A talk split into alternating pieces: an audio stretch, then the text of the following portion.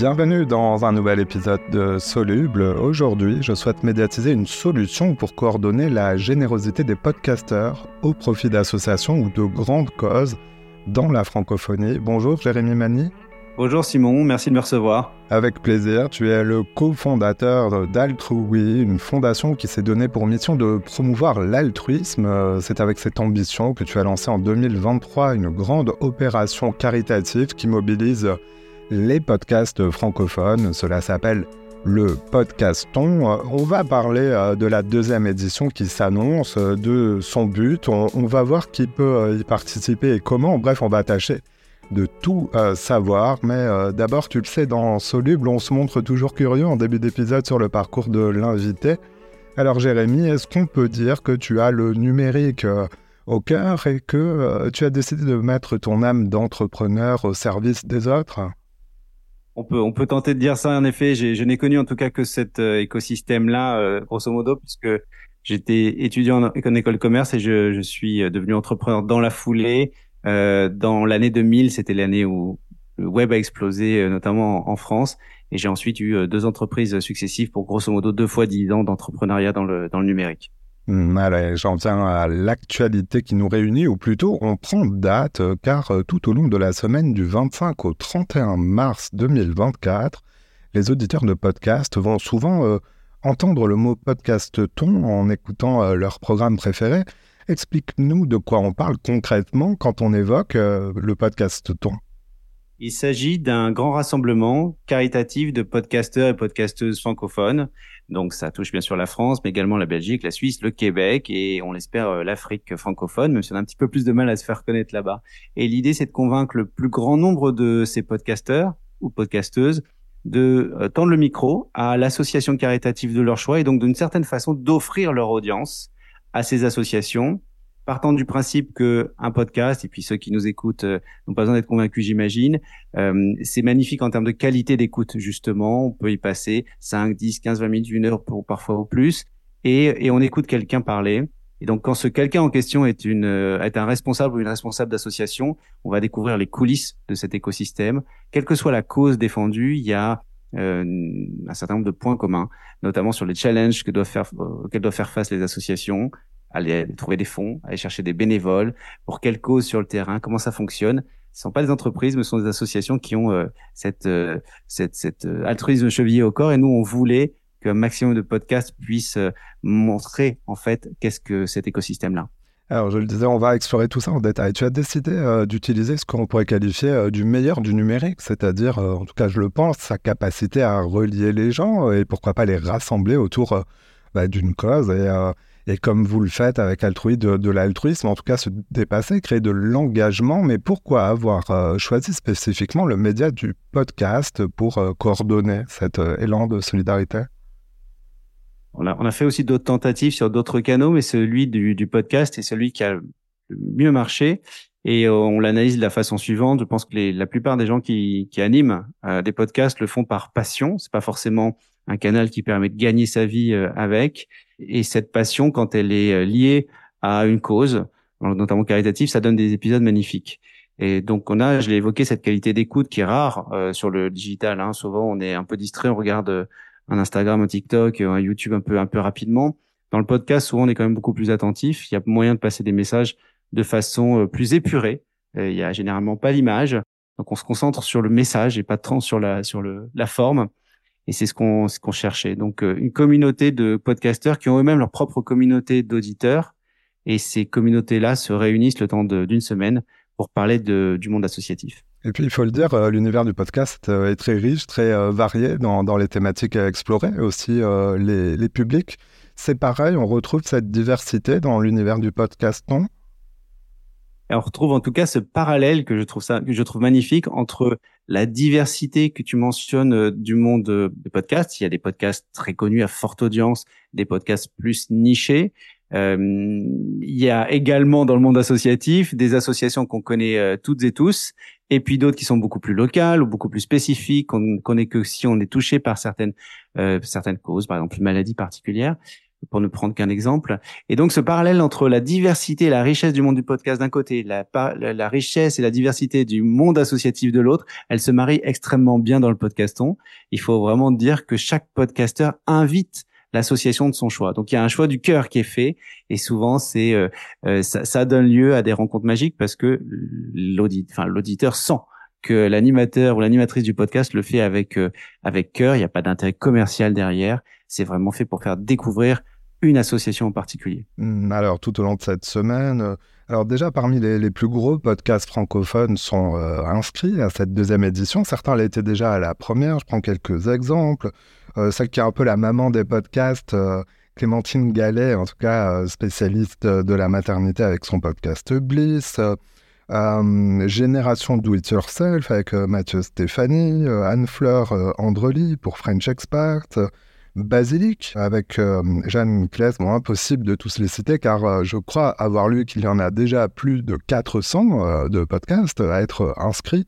Mais on, perçoit donc cette, cette diversité et tu le disais, ce sont des, choix du cœur qui sont opérés, ce sont les podcasteurs eux-mêmes qui euh, choisissent euh, une cause, une association Oui, exactement. Cette année, on a un peu aussi innové en essayant de mettre en relation associations et podcasts, parce que le petit reproche qu'on nous avait fait, euh, reproche constructif, hein, bien entendu, mais pour la première édition, c'était que certains podcasteurs, podcasteuses n'ont pas les contacts dans le monde associatif et que c'est pas si évident de d'aller trouver une association et ensuite de la convaincre de se de se rendre à son micro. Donc cette année, pendant les entre les deux sessions, les deux éditions, pardon, on a fait ce travail de lister euh, un grand nombre d'associations très variées en taille comme en cause et de leur expliquer ce qu'était le podcaston pour voir si elles étaient potentiellement intéressées.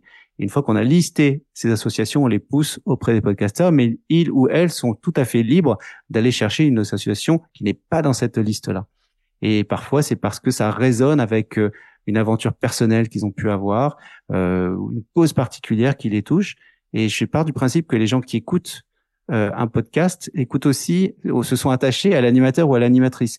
Et parfois ont envie d'en savoir un petit peu plus sur cet animateur ou cette animatrice, et notamment sur les causes qui qui vibrent pour elle ou pour lui. Hmm, alors toujours évidemment au profit de l'intérêt général. Et donc ce grand marathon du podcast s'étale sur une semaine, je le disais.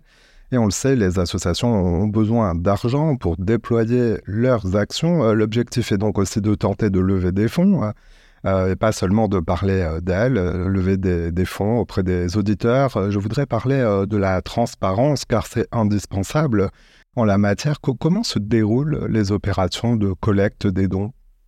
Alors très concrètement, un podcast, donc un animateur de podcast, va inviter à son micro une association, nous, en tant qu'organisateur, on l'encourage à évoquer la possibilité de faire un don, soit en début d'épisode, soit au milieu, soit à la fin, idéalement dans les trois, les, les, trois possibilités. Et ce don se fait directement, bien entendu, à l'association concernée. Alors, vous pouvez vous rendre sur le site internet de cette association, mais on facilite aussi la tâche pour le donateur en listant sur notre site, ce sera en ligne au moment du podcaston, l'ensemble des associations et les liens directs euh, vers les formulaires de dons de chaque association. Comme ça, vous pouvez pas vous tromper. Vous n'avez pas à retenir euh, une URL euh, qui est pas toujours évidente à l'audio. Donc, pour répondre de façon le plus transparente possible, et je te remercie de poser la question parce que parfois on nous évoque ce point-là, nous, en tant qu'organisateur, on ne touche rien. Il n'y a pas un centime qui passe par nous. on n'est pas non plus rémunéré ni par les associations, ni bien sûr pas par les podcasts. alors, la question, c'est que ça quand même coûte un peu d'argent de faire tout ça. Donc, euh, on a euh, un partenaire qui s'appelle Malakoff Humanis. Je suis ravi de pouvoir les, citer, qui nous aide à boucler un peu le budget. Et ensuite, nous, en tant que fondateur, cofondateur, on met notre propre argent personnel dans dans, dans cette euh, aventure-là, dans le cadre d'une association caritative qui s'appelle Altrui. Et évidemment, puisqu'on met carte sur table, les podcasteurs aussi, ne, évidemment, ne touchent rien, mais ne touchent rien, y compris en termes de coûts de production c'est à, à leurs frais, c'est leur euh, implication, leur, euh, leur engagement. On peut souligner ça. Hmm. J'aimerais bien effectivement insister sur ce point parce que tu as bien raison.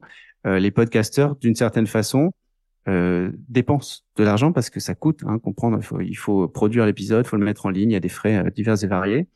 Et, et donc faire un épisode non rémunéré, euh, auprès d'une association, ça leur coûte aussi un peu d'argent, donc on les remercie pour ça. C'est pas si euh, anodin de le faire. D'ailleurs, ça peut expliquer que certains nombres de podcasts euh, ne participent pas, même si on en a déjà des centaines.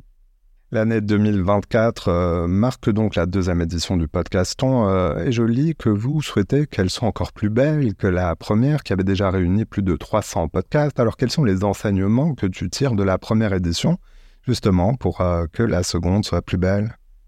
Le, la première, il faut vraiment imaginer que ça partait d'une idée, vraiment une idée toute, toute simple et qu'on ne savait pas où ça allait nous mener pour être tout, à fait franc, si on avait fait euh, cette entrevue euh, euh, il y a un an pile, donc avant le premier podcaston, je t'aurais dit que si on avait 100 podcasts, on aurait été ravis. donc on est monté finalement à 300 par le bouche à oreille, mais on était nous, nous-mêmes en tant qu'organisateurs, assez peu structurés pour ça, donc plutôt mal organisés. Donc, je crois que facialement ça s'est pas trop vu, mais derrière en coulisses, c'était c'était moyen. Donc, on s'est organisé pour deux choses faire en sorte de contacter plus en amont les podcasts parce qu'un certain nombre n'avaient pas entendu parler de nous au moment du podcaston et ont regretté de ne pas pouvoir participer, ce qui explique qu'on en a déjà 400 et qu'on puisse encore s'inscrire. On finira probablement au-dessus de ça. Euh, ça aussi nous a permis d'aller chercher des partenaires cette année. On peut remercier alors déjà les partenaires historiques comme euh, Ocha qui a beaucoup poussé pour que ça se fasse euh, connaître, comme Eloasso euh, également. J'ai peur de, de, tous, de pas, pas tous pouvoir les citer. Mais euh, cette année, on va aussi avoir le coup de pouce de Apple Podcast, de Amazon Music, de Spotify, qui ont vu passer la première édition et qui ont accepté cette année de soutenir la visibilité entre guillemets du podcaston, ce qui veut dire plus d'auditeurs pour euh, les, podcasts concernés et donc potentiellement bah, plus de dons, c'est mécanique, ce qui euh, nous convient très très bien. Donc vous voyez, on a, essayé un peu de structurer tout ça, c'est pour ça qu'on on dit qu'il y a probablement plus d'enthousiasme et que ça sera une plus belle édition que la première. Alors, on les évoquait un peu tout à l'heure, mais parlons encore un peu des podcasteuses et des podcasteurs. Ce sont le plus souvent des passionnés. Euh, tu as découvert tardivement cet univers. Euh, qu'en penses-tu du point de vue humain maintenant que tu en fréquentes beaucoup? J'adore. Je suis effectivement. Euh, je, dois avouer que je ne suis pas podcasteur moi-même, donc je ne fais pas partie de cet écosystème. J'ai été en tant qu'auditeur et je découvre des gens passionnés la plupart des gens, je ne sais pas si ceux qui nous écoutent s'en rendent compte, mais les animateurs de podcasts, animateurs et animatrices ne vivent pas de ça, ne gagnent pas d'argent là-dessus, parfois arrivent à peu près à couvrir leurs frais, mais sans, sans beaucoup plus. Donc ils le font par passion, et cette passion, elle est vraiment euh, magnifique. C'est pour ça que c'est des gens qui sont vraiment dans le don de, de temps, le, leur temps, pour partager ce qu'ils ont envie de partager dans le message. Donc, quand en plus le message est caritatif, ça, ça rend quelque chose d'assez beau. On a fait, nous, en tant qu'association altruiste, d'autres initiatives caritatives, par exemple sur LinkedIn, et euh, on peut dire que l'écho le, est pas tout à fait le même. C'est pas exactement le même type de population. Euh, voilà, on va, on, va pas forcément comparer les, les, canaux entre eux, mais pour rester extrêmement positif, le, le monde du podcast est, euh, est vraiment un, monde enthousiasmant. Après, il faut être honnête, euh, c'est un monde dans lequel on n'est pas en live. Euh, les codes du podcast ne se prêtent pas forcément très bien sur le papier à de, des levées de fonds caritatives. On n'est pas comme sur un, je vais prendre l'exemple du, téléthon à la télévision où euh, voilà les, gens se mobilisent sur une période assez courte et puis le message est rabâché toutes les toutes les cinq minutes avec beaucoup de célébrités qui viennent et on sait que le, ça va se finir dans quelques heures donc il faut faire maintenant son don un podcast euh, peut encore être valide euh, six mois, un an après. On peut toujours faire un don six mois un an après. Mais par contre, il y a cette qualité d'écoute et faire passer le message qui est, magnifique. Donc, euh, l'objectif du podcaston, il est vraiment de faire passer des messages et, si possible, dans un deuxième temps, pour ceux qui le peuvent, ceux et celles qui le peuvent, faire un don. Alors, c'est des podcasteurs, des podcasteuses généreux et disponibles pour le podcaston découvrent cette démarche dans cet épisode et veulent y participer. Il est encore temps jusque au début du mois de mars maximum, fin février idéalement. Euh, comment doivent-ils procéder pour participer? Extrêmement simple. Si vous animez un podcast, rendez-vous sur podcaston.org, donc podcast et puis T-H-O-N euh, comme marathon.org. Et là-dessus, vous avez une vignette. Vous verrez les vignettes des podcasts qui participent. Et sur la gauche, en haut à gauche, il y a une vignette qu'on a laissée complètement libre. Elle est pour vous. Il suffit de cliquer dessus et en cliquant dessus, vous avez une sorte de micro-formulaire. On va vous demander le nom de votre podcast, euh, quelques URL, euh, les liens de vos réseaux sociaux, toutes les informations en fait qui vont figurer ensuite sur le site. Ça prend allez, une à deux minutes maximum pour le faire, pour s'inscrire. Vous êtes quasiment automatiquement validé. En général, on refuse euh, personne. Et à partir de là, on vous aide pour vous communiquer les différents éléments de langage qui vous aideront à présenter le podcaston dans l'épisode si c'est nécessaire.